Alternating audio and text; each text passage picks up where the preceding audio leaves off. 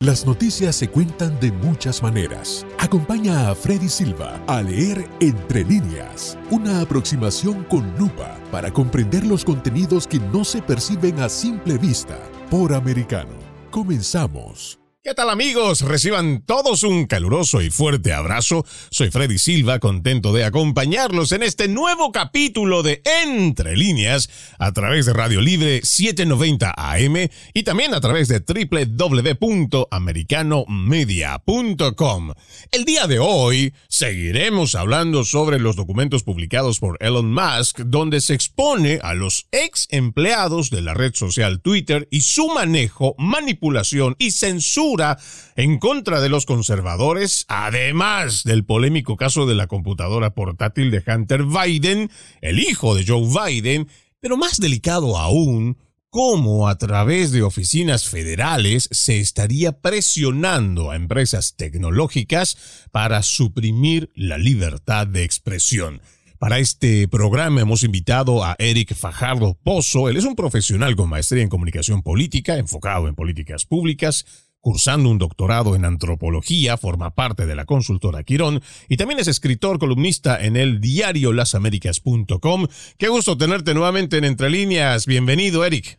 Hola, Freddy. El privilegio es todo mío, como siempre. Bueno, este tema que debería de ser, imagínate, ya estamos en después del viernes por la tarde, el sábado, el domingo, lunes hoy martes, esto debería ser el escándalo nacional pero entendemos que la prensa progresista sigue siendo aliada, servil a los demócratas y no permite que se haga esto como debería de ser un escándalo nacional. Pero vayamos empezando por lo que Elon Musk escribe en su cuenta de Twitter el pasado viernes por la noche, después de que se va dando a conocer estos Twitter files, estos documentos de Twitter, donde él dice, o por lo menos escribe, Twitter, actuando por sí solo para suprimir la libertad de expresión, no es una violación de la primera enmienda, pero actuar bajo órdenes del gobierno para suprimir la libertad de expresión sin revisión judicial lo es. ¿Cuál es tu primera impresión, Eric, con relación a esto?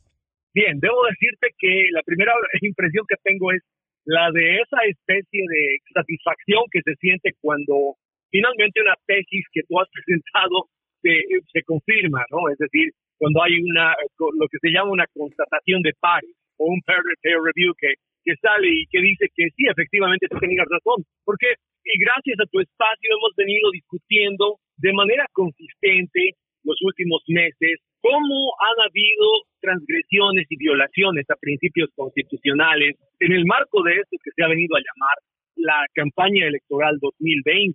Lo hemos dicho muy a pesar de la censura y quiero ponderar en eso no solamente la apertura de Americano Media, sino también la, la, valentía de haber tenido el coraje de plantearlo en tu programa, porque este es un tema que sistemáticamente no solamente ha sido censurado de los medios oficiales, no solo el gobierno ha impuesto un silencio con olor a miedo a la represión, al lawfare, a través de las acusaciones de posible vinculación con la desestabilización o la insurrección del 6 de enero de 2021 a quien quiera que quisiese mencionar la palabra fraude electoral, sino que además ha habido de por sí un intento de las redes sociales mismas, y no solo Twitter, sino también YouTube y, y, por supuesto Facebook, de no permitirse plantear el tema, de no dejar que se delibere. Y lo hemos sostenido acá. Eso para mí constituía una censura y además venida de una institución privada, de administradores de un bien público que es la información, de una manera inconstitucional. Ahora, lo que ha pasado con Elon Musk, este, vamos a llamarlo por, por su nombre, este destape, esta transparentación del manejo de sus predecesores en la administración y la dirección de la red social,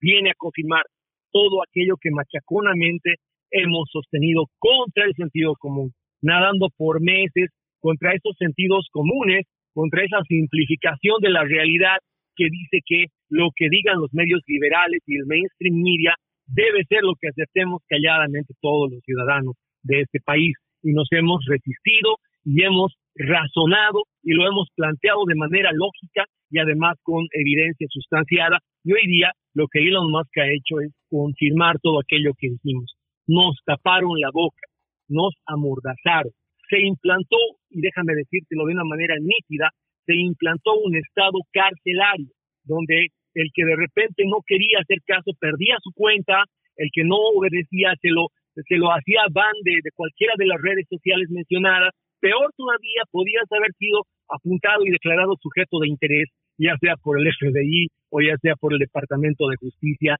Vivimos una pesadilla muda, porque además, aparte de la represión que se ha ejercido, aparte de un estado de lawfare, de un estado de judicialización y revancha judicial, lo que tenías era unos medios que nunca dijeron nada. Cientos de cuentas de Twitter, cientos de personajes médicos que quisieron hablar de la pandemia, políticos, el primer ciudadano de los Estados Unidos y presidente número 45 fue lo que yo llamo lo más parecido a lo que en la época de la Revolución Francesa y Robespierre fue el terror. Y lo vivimos y fue un terror mudo, un terror con concomitancia, un terror en colusión, no solo con don Jack Dorsey o don Mark Zuckerberg, no solamente con Parag Agrawal y sus secuaces, sino y ahora está claro, también con la concomitancia de Ted Turner, con la concomitancia de todos los Anderson Cooper, de todos los Wall Blitzers y todos aquellos que hacen una fiesta, un circo noticioso, una parodia de lo que debería ser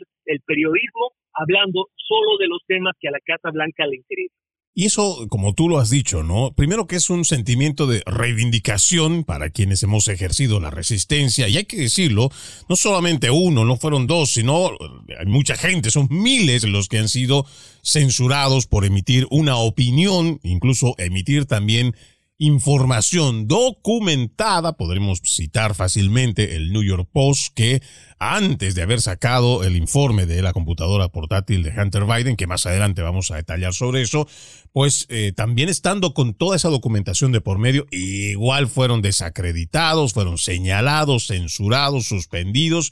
y toda esta trama todavía sigue vigente, Eric, porque si bien es cierto, ahora hay un nuevo dueño que está buscando transparentar esta empresa, hacerla una ventana pública para el debate como lo es Twitter, no nos olvidemos que esto todavía continúa a través de las empresas de Meta y lo mismo que la empresa de Google con YouTube no se puede todavía hablar de estos temas relacionados con la pandemia, no puedes cuestionar todavía el tema de que las vacunas, ojo, no son efectivas como lo decían al principio, segundo, no previenen, no evitan además la propagación del virus, tercero, tampoco te inmunizan y todavía tienen el descaro de llamarle vacuna. Pero entonces estos temas todavía hoy no se los puede debatir en el resto de las redes sociales. Y es donde a mí me preocupa eh, Eric, que no estamos viendo ni a republicanos ni conservadores que estén dispuestos a dar esta batalla y empezar a hacer cualquier tipo de movimiento, boicota, lo que sea,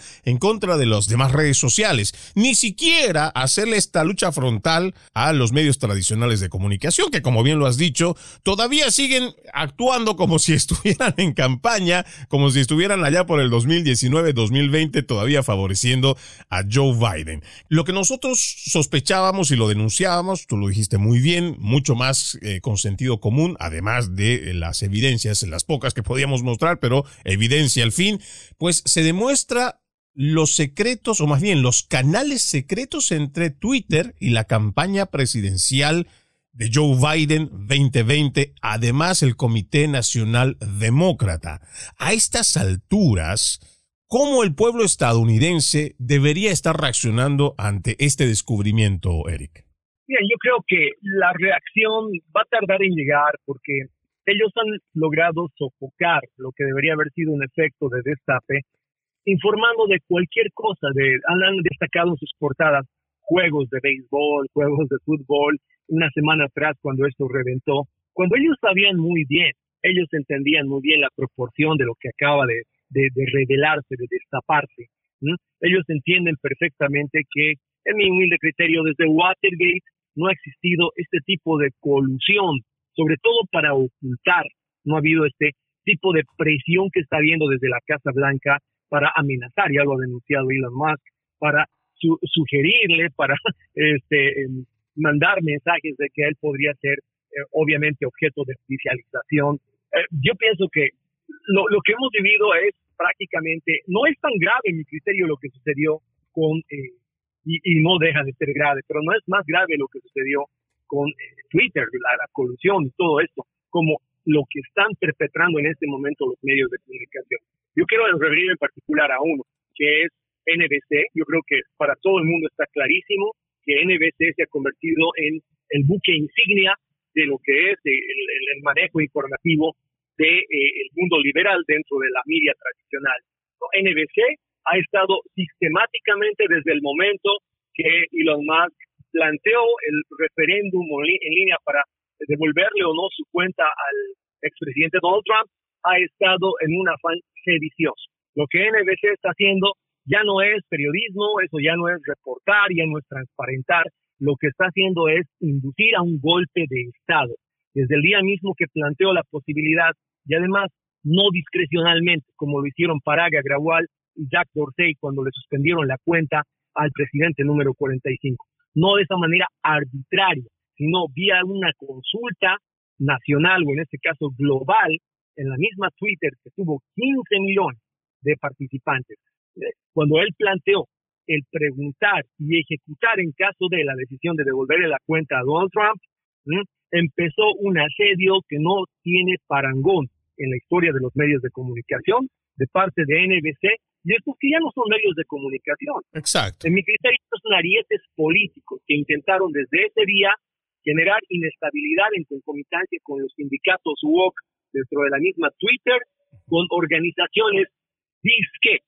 eh, de defensa de los derechos civiles que de una manera pero completamente irracional y paradójica llamaban a comités de control, a comités de control de lo que se decía a ser instalados dentro de Twitter como una manera de saldar la presión con Elon Musk y finalmente, bueno, ya lo sabes tú de memoria, con el mismo gobierno a quien NBC se tomó la libertad de invitar a intervenir Twitter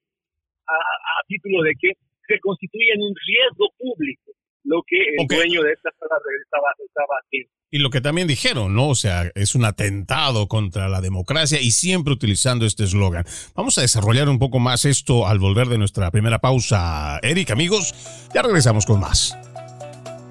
En breve regresamos con Entre líneas con Freddy Silva por Americano.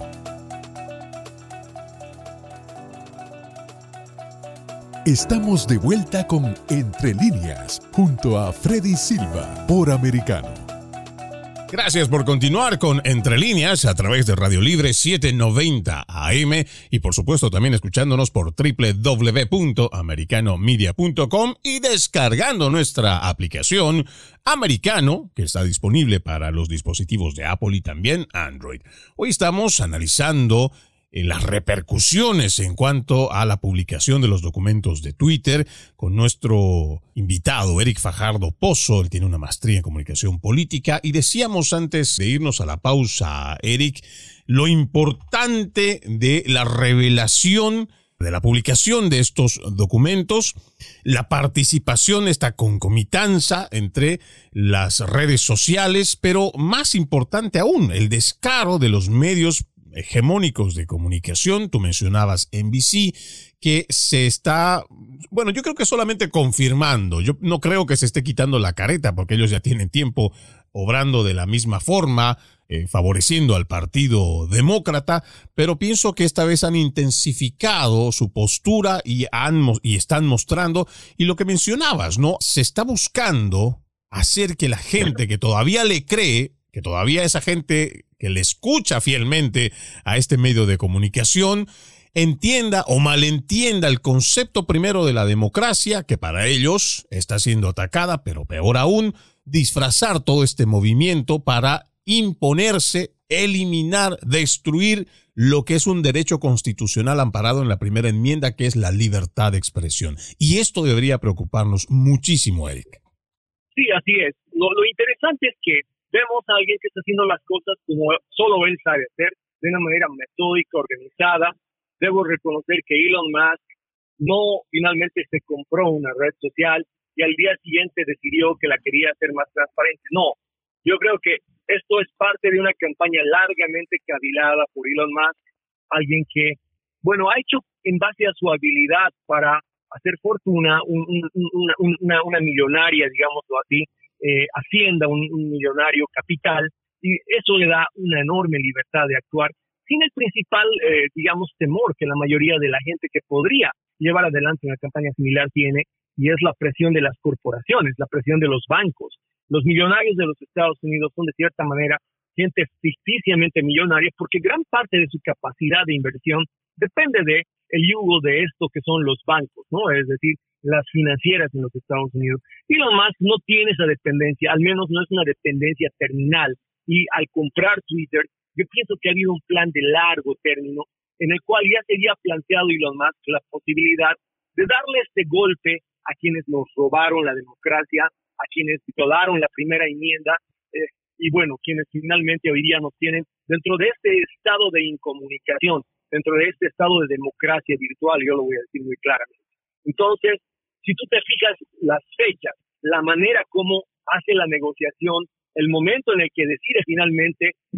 llevar adelante la adquisición de Twitter, ha sido casi cronometrado, casi como respondiendo a una planificación para hacer qué? Para evitar que el gobierno demócrata controle la conversación en el microblogging durante un momento clave que ha sido la elección de las midterms y después, inmediatamente, luego de las midterms, ante la confirmación de que pierde esa mayoría que le da la posibilidad viciosa de, por supuesto, utilizar la maquinaria del Congreso, las comisiones, para exaccionar, para presionar, básicamente para tener bajo presión a las corporaciones, bueno, Elon Musk decide mover un, paso más, una movida estratégica más y limpiar la casa de esos peligrosísimos sindicatos woke que es lo más peligroso que vi los sindicatos de Twitter después de los de Disney, unos mecanismos de presión ideológica que están enquistados ahí dentro de esa compañía que él rescata de esta eh, corporación que antes la, tenía, de este grupo de Wall Street que a través de Paraga Agrawal y otros manejaba el microblogging. Una vez que limpia la casa, el pataleo es terrible, los medios de comunicación saltan, lo acusan, como ya habíamos dicho, de mil cosas, pero él finalmente logra generar un espacio en el que puede llevar adelante un referéndum que le devuelve la voz no solo a Donald Trump. Para mí hay algo más simbólico todavía que haberle devuelto la cuenta a Trump y algunos otros ciudadanos, médicos, eh, políticos, es el hecho de que reinstaura la vigencia de la libertad de expresión de la primera enmienda de la Constitución en ese territorio forajido en el que Agrawal y los otros se habían convertido en Twitter. Y a partir de eso, bueno, pues hay un paso más importantísimo y es el transparentar el sacar a la luz toda la basura de lo que había sucedido, toda la colusión durante la pandemia, toda la colusión en el momento de las elecciones 2020. Y para mí esto es significativo, sí lo es, Freddy, pero todavía no es totalmente significativo, sino que unes esa pieza, yo creo que así lo planeó en su estrategia Elon Musk, con otra pieza fundamental que está sucediendo en paralelo en el estado de Luisiana. Para ser concretos, en un condado de West Louisiana, donde hay una demanda por colusión contra las redes sociales, contra la administración Biden, por haber violado la primera enmienda. Yo creo que este destape de Elon Musk lo que está proveyendo es evidencia conclusiva y contundente para que haya un fallo inequívoco en esta acusación que dos fiscales de distrito o dos fiscales generales de dos estados, que son Luisiana y Missouri, han puesto contra la administración Biden. Creo que eso es lo que hace relevante eso es lo que hace trascendente la decisión de Elon Musk de hacer este destape. El hecho de que se va a proveer para esa causa, que ya había citado declarar a varios personeros de la administración Biden, elementos de prueba conclusivos sobre la veracidad de la acusación, sobre el hecho de que aquí hubo una colusión que le permitió a un gobierno, en concomitancia con un par de entidades privadas de los medios de comunicación o de las redes sociales, silenciar al pueblo americano ejercitar censura y en esa medida violar la primera enmienda. Creo que esto recién empieza, Freddy, y me entusiasma mucho la idea de la posibilidad de que tengamos pues una gran, eh, digamos, un gran efecto de liberación de la opinión pública en breve. Creo que solo para añadir el tema que menciona sobre la consulta que se da abiertamente al público, a la gente de Twitter, incluso yo me atrevo a pensar que para ese entonces todavía funcionando muchos de los bots que utilizan los de la izquierda o el mecanismo que han utilizado para favorecer a cuentas como Joe Biden, como la de los demás eh, secuaces demócratas. Yo creo que también detrás está la consulta. Yo quiero destacar, por ejemplo, el caso de James Baker, este controvertido ex abogado general del FBI involucrado en la investigación de la colusión rusa, pues deja el FBI y se convierte en el asesor general adjunto de Twitter. Este mismo señor intervino para apoyar la censura en cuanto a la computadora de Hunter Biden diciendo, es razonable que asumamos que pueden haber sido hackeados y que se justifica la precaución no hubo evidencia, por supuesto, porque hasta el día de hoy incluso los em, expertos informáticos de CBS han dicho que no hay esa razón para decir que pudo haber sido modificado, hackeado. No, pero en ese momento James Baker, que deja el FBI para irse a ser asesor general de Twitter, es el que promueve que se haga este tipo de censura. Cuando uno escucha esto como ciudadano de los Estados Unidos, a uno le hace pensar, Eric, que estuviera viviendo en una república bananera. Lo que te puedo decir es que han sucedido demasiadas cosas que han estado fuera del marco de la Constitución y de las leyes, al margen de eh, lo que reglamenta eh, la, la, vigencia de los derechos fundamentales en los Estados Unidos durante los últimos dos años. Pienso que lo esencial de lo que acaba de suceder es que vamos a empezar a enterarnos. Esto es en realidad el haber destapado un pozo séptico y hay que prepararnos para ver no solamente lo que ya teníamos, no solamente la confirmación de sospechas que teníamos, como tú bien dices, por lógica, por razonamiento de sentido común, sino sabe Dios qué cosas más. Ha habido un manejo tan discrecional del poder en estos dos años ha habido un abuso de tal naturaleza, ha habido presión y, lo hemos visto no solamente en el caso de Twitter, no, no solamente en el caso de, de, las redes sociales a las cuales en control del Congreso pueden hacer mucho daño las, las, personas equivocadas, a las cuales el Partido Demócrata ha llamado una tras otra, tras otra vez, yo he ido haciendo el seguimiento, obligándolas a comparecer a deposiciones interminables. No voy a defender a Kanye a hacer una apología de la falta de sino, de la falta de criterio, de la falta de valor civil, pero además también de la falta de sentido ético de, Mark Zuckerberg o de, o, de Jack Dorsey. Pero lo cierto es que en manos equivocadas el Congreso se puede constituir en un mecanismo de presión, de chantaje. Y eso es lo que para mí, en mi humilde parecer, sucedió, porque cuando te llaman a tantas deposiciones, a tantas eh, comparecencias ante comités del Congreso, como lo hicieron con las redes sociales, imagino que quien no tiene un carácter muy formado, quien no tiene eh, valores claros y obviamente no todo el mundo es conservador en los Estados Unidos, cede, porque obviamente las cargas económicas, obviamente eh, los castigos, las imposiciones son, son enormes y eso es lo que pasó, los quebraron desde el Congreso. Una vez quebrados, los usaron como parte de ese andamiaje que no es ningún secreto, viene funcionando ya hace décadas ese andamiaje de los Turner, esos andamiajes mediáticos que ya controlaban hace bastante tiempo los liberales, y, que unidos a Twitter y a Facebook, bueno, pues generaron ese efecto que tanto negaron ellos que había habido en las elecciones de 2020, más allá de lo de Hunter Biden, que para mí es un caso que yo creo que ni, ni siquiera necesitábamos la confirmación de Elon Musk. Es tan evidente que taparlo ha sido lo más embarazoso de la gestión de, Joe Biden. Yo creo que más allá de eso, lo que sucedió durante la pandemia, lo que pasó al abrigo de esta colusión durante las elecciones, son cosas que nos van a sorprender y nos van a horrorizar incluso a ti y a mí que ya nos esperábamos muchas de estas cosas. Y bueno, para seguir ahondando con este tema de la computadora portátil de Hunter Biden, lo invito a una nueva pausa, amigo oyente. Ya regresamos con más. En breve regresamos con Entre líneas con Freddy Silva por Americano.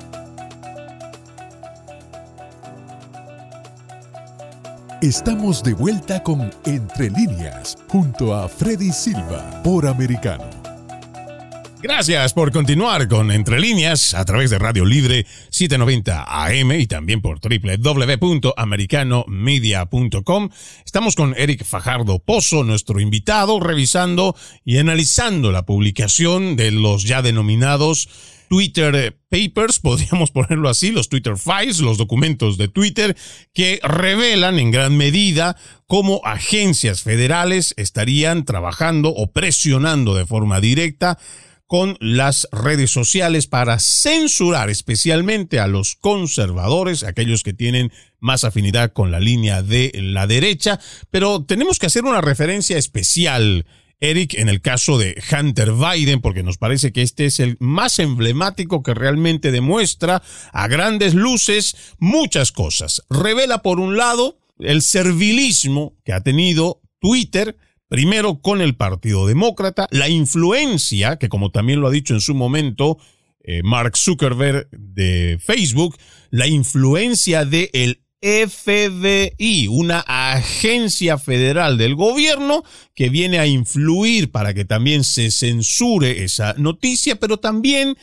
esa mm, colusión, esa complicidad tan sucia, tan asquerosa, tan podrida de parte de los medios tradicionales de comunicación que en vez de buscar, como lo haría un periodista que ama su profesión y que le es fiel a su profesión y no al corporativismo,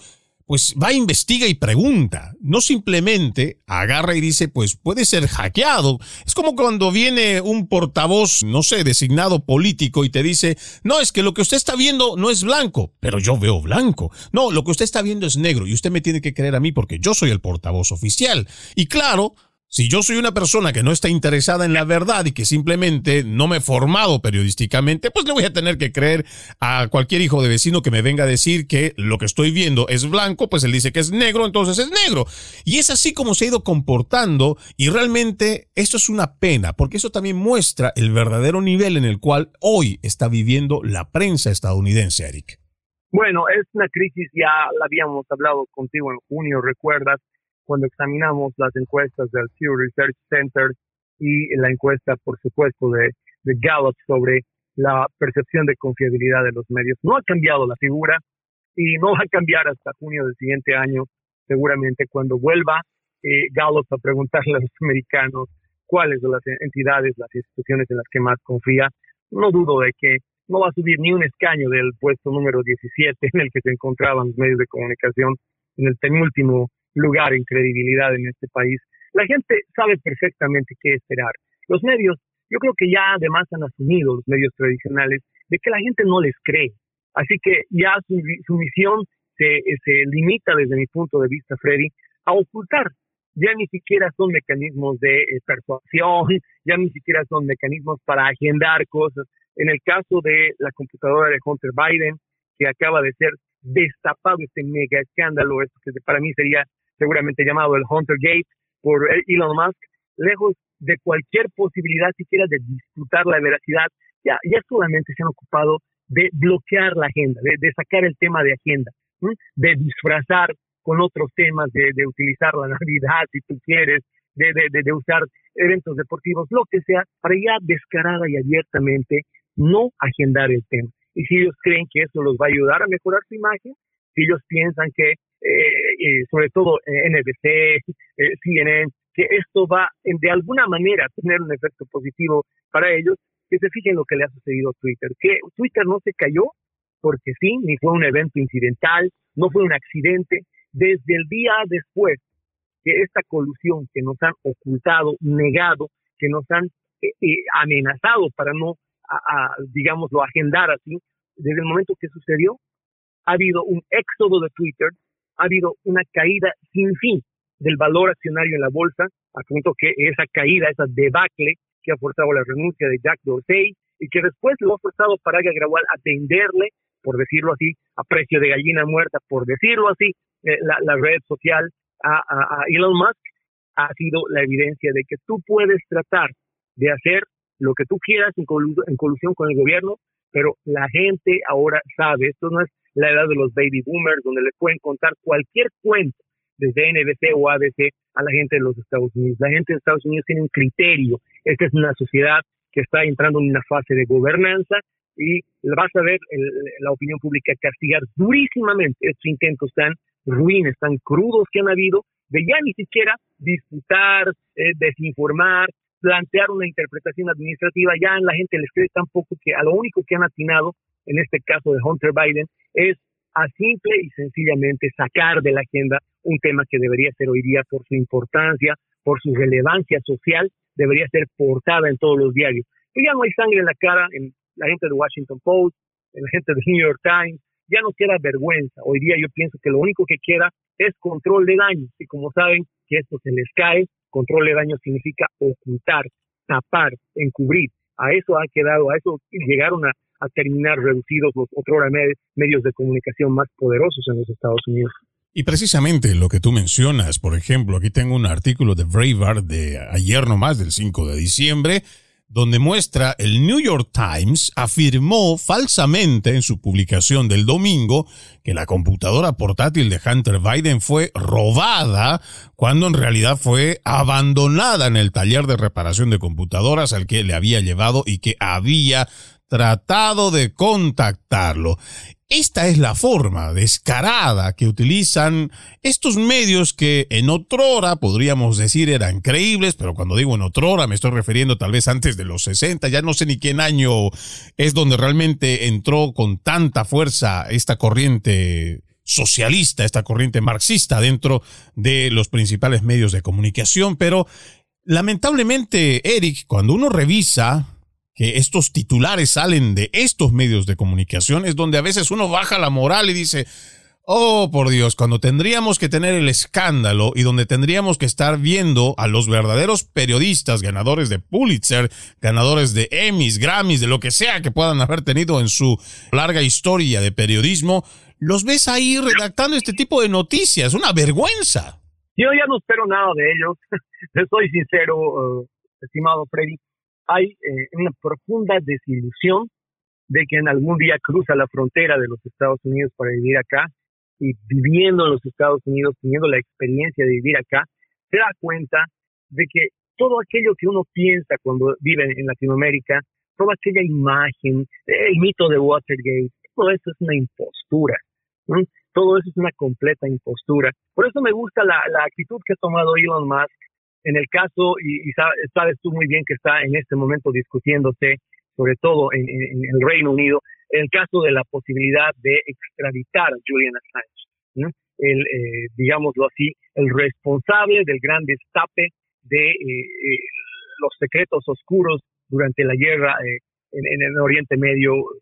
mediante la red Wikileaks, cuando hace un par de horas subió en su, en su cuenta de Twitter Elon Musk una encuesta sobre qué pensamos, americanos y no americanos, sobre si se debería o no extraditar a Julian Assange. Obviamente, 80% de los americanos y no americanos que viven en los Estados Unidos piensan que no se lo debería extraditar. Porque hay que aprender a ser espíritu de cuerpo cuando de lo que estás hablando es de transparentar el poder, de dejar, de tirar la cortina que está encubriendo los manejos discrecionales, los manejos abusivos que un gobierno liberal una estructura de gobierno liberal viene haciendo repetidamente desde hace más de 10 años. Porque esto, Freddy, no empezó con Joe Biden. Esto es simple y sencillamente el último paso de, yo diría, una larga línea de violaciones a la confianza pública que empezaron con la era Obama. Y quiero recordarte que el 2013, el editorial del diario Der Spiegel de Alemania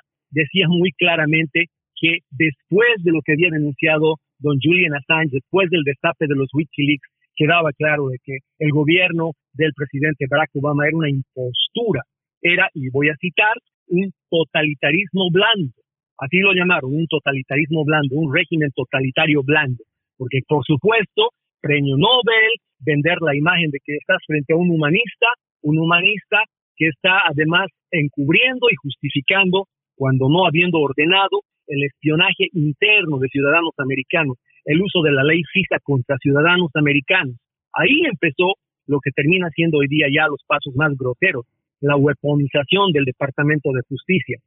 el uso del FBI como un aparato de represión política. No tiene otra, otra definición, investigar, censurar, poner en listas de eh, sujetos de interés a ciudadanos por su opinión, por discrepar, por no acatar la censura, eso ya es seguramente ni en nuestras peores pesadillas, quiero decirlo de manera enfática, ni siquiera en el reino woke de don Evo Morales, ni siquiera ahí hemos visto este tipo de excesos que hoy día se están destapando gracias a Twitter, pero que no se han terminado de destapar gracias a unos medios de comunicación que a falta de ninguna credibilidad están cubriendo con un domo de silencio esto que debería ser agenda nacional. Totalmente de acuerdo. Y todavía hay mucho que seguramente vamos a seguir encontrándonos, que vamos a seguir escuchando y tenemos que seguirlo dando a conocer. Vamos a nuestra última pausa, amigos de Entre Líneas. Ya regresamos con más. En breve regresamos con Entre Líneas, con Freddy Silva, por Americano.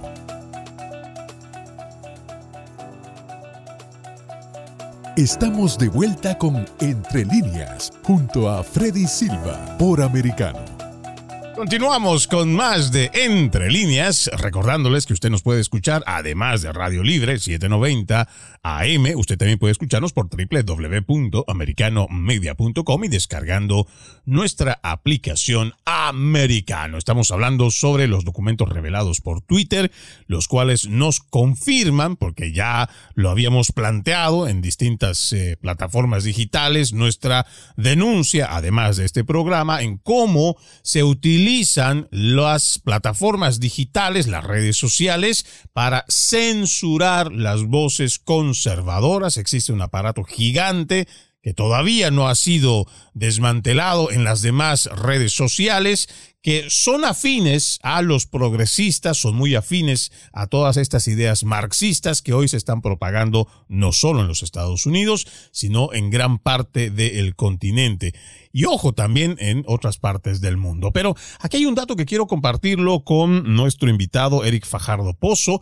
Según los correos electrónicos, vamos a hablar de Carl Savo, de la firma de investigación NetChoice. Aquí lo grave, Eric, en lo que se menciona dentro de estos documentos expuestos. Se vincula y se habla de este escándalo del correo electrónico de Hillary Clinton. Ella, según lo que dice Sabo en este correo electrónico, ella no hizo nada malo, pero como la prensa no dejó de pasar la historia, se convirtió en un escándalo desproporcionado. En su opinión, dice, las redes sociales están haciendo lo mismo, no moderan el contenido dañino lo suficiente cuando se les preguntó cómo el gobierno podría insistir en eso, en la relativización de la verdad, de acuerdo a la primera enmienda, los consultados objetaron, la primera enmienda no es absoluta. Cuando tú escuchas de los representantes políticos, demócratas y republicanos, referirse de esta forma, de que la primera enmienda no es absoluta, aquí ya hay un gran quiebre que deberíamos prestarle atención, Eric. Mira, es difícil ya pensar en cuál es la perspectiva de redención del Partido Demócrata. Si me preguntabas antes de esta revelación de Elon Musk y Mark Tybee, que es un periodista además muy serio, porque eh, Musk se ha ocupado de hacer esto totalmente creíble, ha sido cuidadosa al, nivel de la, a nivel quirúrgico en, las revelaciones, incluso retrasó una hora la revelación de estos datos fuera de la hora que él había dado para, para, subirlo a Twitter porque se ocupó de que sus abogados lo revisaron una y otra vez y, un periodista profesional como Matt Taibbi se ocupó de, de, estructurar la narrativa de, esto que ha terminado siendo el, el Hunter Gate, ¿no? Eh, yo creo que está clarísimo, no hay dónde perderse. Yo, em, como partido político, pienso que ha perforado totalmente su marca. Como partido político no le queda ya sino defender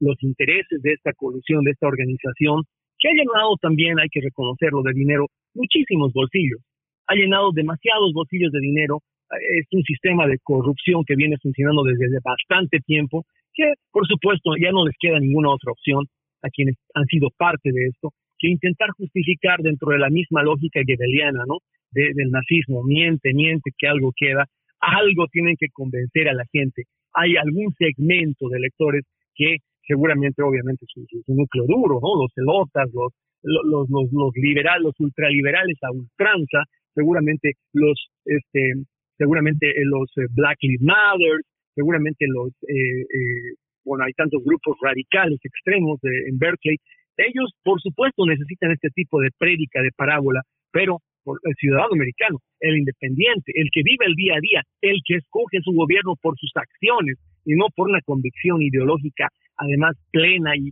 y contra toda racionalidad, ese ya ha dejado de creer en los, en los demócratas. Yo pienso que hay un problema más estructural todavía que el de las consecuencias jurídicas que van a llegar, van a llegar para los que se coludieron en este tipo de acciones. Y es la consecuencia política. Yo pienso que estamos hablando de una crisis en la que va a tener que reimaginarse la política norteamericana, sus actores. Yo no puedo calcular hasta dónde o cuánta gente tendrían que desaparecer, matar, exiliar para lograr tapar eso que están intentando tapar del modo que lo están intentando hacer. Yo no le veo perspectiva. Eric, viendo que hay incluso una, un aviso, un anuncio de que esta nueva camada de, republicanos que van a llegar al Congreso van a llamar a testificar a los empleados o ex empleados más bien de Twitter. Aún así, y todavía llegando tal vez a este juicio que seguiría político, ¿cómo se vincula o cómo se podría hacer de que esto siente un precedente real y que también la gente despierte y empiece a prestarle más atención a esto grave que es la supresión sistemática que se viene haciendo contra la primera enmienda de la Constitución. Bueno, lo que tenemos que aprender todos de esto, y, en eso nos incluimos todos, eh, eh, estimado Freddy, es que necesitamos un auditaje cotidiano un auditaje en tiempo real, un auditaje permanente del poder. A partir de esto, lo que debe ah, desaparecer es ese cheque en blanco que tenían hasta, hasta este momento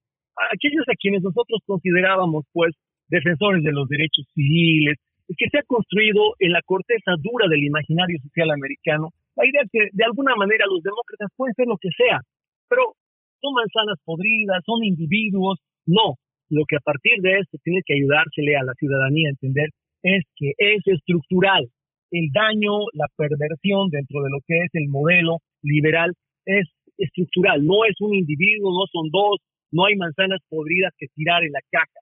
Aquí lo que hay es una concepción ideológica que está lesionando los valores americanos y que está siendo operada por actores blandos y por actores duros, por radicales ultraextremistas como seguramente lo son los antifas, operando en la calle con violencia desnuda, con violencia física, y por operadores más sofisticados que, eh, eh, bueno, pues administran la violencia simbólica, el terror desde el Departamento de Justicia, desde sus aparatos de represión estatal, desde sus legisladores, desde los medios de comunicación. Aquí, conclusión, hay que quedar en claro y la ciudadanía tiene que asumirlo y sobre todo la comunidad hispana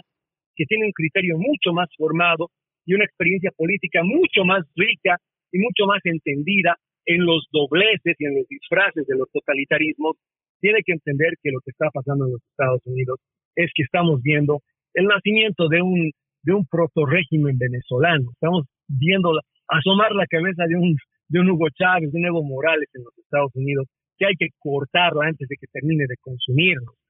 Nosotros que hemos crecido en sistemas políticos donde la mentira blanda, donde la sugestión de que aquí hay defensores de los derechos humanos, de las libertades civiles, cuando en realidad son los lobos con piel de ovejas, tiene que quedar claro. Y eso se lo va a entender el hispano, sobre todo la gran comunidad de hispanos que vive en la Florida, que sabe por qué ha escapado de Venezuela, de Haití, de Bolivia, eh, ha, ha, venido huyendo del Perú, del terror de Sendero Luminoso y después de la MRTA. Ellos van a entenderse perfectamente cuando les muestres lo que está sucediendo aquí con un partido político que ha empezado a operar beneficiándose de esa marca que construyeron en los 60s y los 70s, de haberse embanderado de la lucha de los derechos civiles americanos para proteger lo que hoy día son la antinatura, la perversión total de esos valores que decían defender, la corrupción de la libertad de expresión, la cancelación, la violación de las libertades civiles, la represión judicial de quien disiente. Eso es lo que hoy día se ha convertido, por lo menos desde mi punto de vista, el Partido Demócrata. Un partido como el Partido Comunista Socialista de Venezuela o como el MAS de Bolivia. Y eso hay que denunciarlo, porque por lo menos los nuevos americanos, los hispanoamericanos, se lo van a entender y van a estar alertas para el futuro. Totalmente de acuerdo. Esta es una alerta que hay que tomarla muy en serio porque ya no estamos hablando de que podría pasar. Al contrario, yo podría incluso decir que estamos hablando de que Estados Unidos, a la cabeza de este gobierno socialista, estaría siendo la cabeza más bien de este movimiento, la internacional socialista, que está instaurándose y está mermando esa institucionalidad que en otra hora era el ejemplo a seguir de los Estados Unidos, era por eso siempre considerado el faro de la libertad, el faro también porque muchos países del resto del continente y otros eh, países del mundo siempre veían a Estados Unidos como ese líder en la defensa precisamente de la libertad de expresión, la libertad de prensa, esos derechos constitucionales, esas libertades individuales que hoy, hoy sí, a raíz de esta intromisión tan severa y tan perversa de la izquierda, hoy sí podríamos decir que la democracia podría estar amenazada y en peligro. Quiero agradecerte por haber estado con nosotros, a nuestro invitado Eric Fajardo Pozo. Él tiene una maestría en comunicación política, además está cursando un doctorado en antropología, forma parte de la consultora Quirón, también es escritor columnista de el diario lasaméricas.com. Siempre es un gusto contar con tu análisis. Muchas gracias, Eric. El agradecido soy yo, como siempre, estimado Freddy, y hay que, hay que mantener la voz en alto. Va a haber consecuencias, por supuesto, pero a quienes ya el totalitarismo alguna vez nos ha exiliado de nuestros países, honestamente no hay miedo, no hay miedo, no vamos a permitir, no sin pelear, que le suceda a este país lo que ya le hicieron las izquierdas totalitarias a nuestros países en Latinoamérica. Totalmente, totalmente con eso. Nuevamente, muchas gracias, Eric. De esta forma estamos poniendo punto final a este capítulo de Entre Líneas. Soy Freddy Silva. Los invito a continuar con la programación de Radio Libre y Americano Media. Permiso. Entre líneas, un programa en el que leemos un poco más de lo que está expresamente escrito o dicho. Conéctate con nosotros de lunes a viernes desde las 2 p.m. Este, 1 Centro, 11 Pacífico, por Americano.